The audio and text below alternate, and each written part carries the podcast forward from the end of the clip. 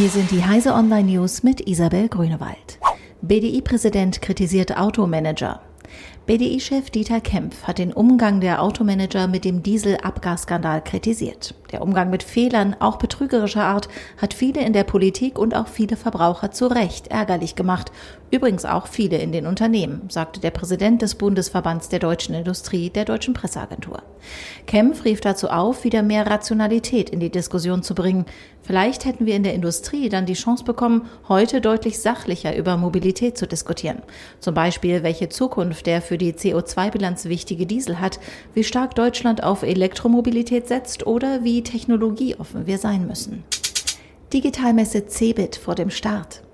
Die rund erneuerte IT-Messe CeBIT wird am Montagabend in Hannover eröffnet. Die Messe setzt auf die digitalen Megatrends rund um künstliche Intelligenz, humanoide Roboter und autonomes Fahren. Die Messe soll wieder stärker für Privatbesucher geöffnet werden, vor allem für digital interessierte junge Menschen. Für Dienstag ist ein Eröffnungsrundgang mit Bundeswirtschaftsminister Peter Altmaier geplant.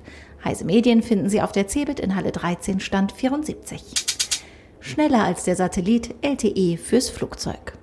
Fluggäste können auf manchen Flügen schon länger das Internet nutzen. Hierzu kamen bisher immer langsame Satellitenverbindungen zum Einsatz.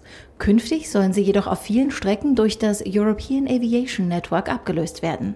Im Gegensatz zum bisherigen Ansatz kommunizieren die Flugzeuge beim EAN mit Basisstationen am Boden. Das senkt die Latenz auf ein Zehntel im Vergleich zum Satelliten.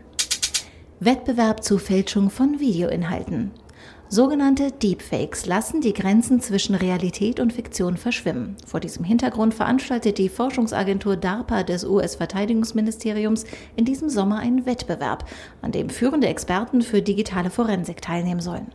Dabei sollen sie einerseits möglichst überzeugende falsche Videos, Bilder und Tonaufzeichnungen generieren und andererseits Werkzeuge entwickeln, mit denen sich diese Fälschungen automatisch identifizieren lassen, berichtet Technology Review Online. Diese und alle weiteren aktuellen Nachrichten finden Sie auf heise.de.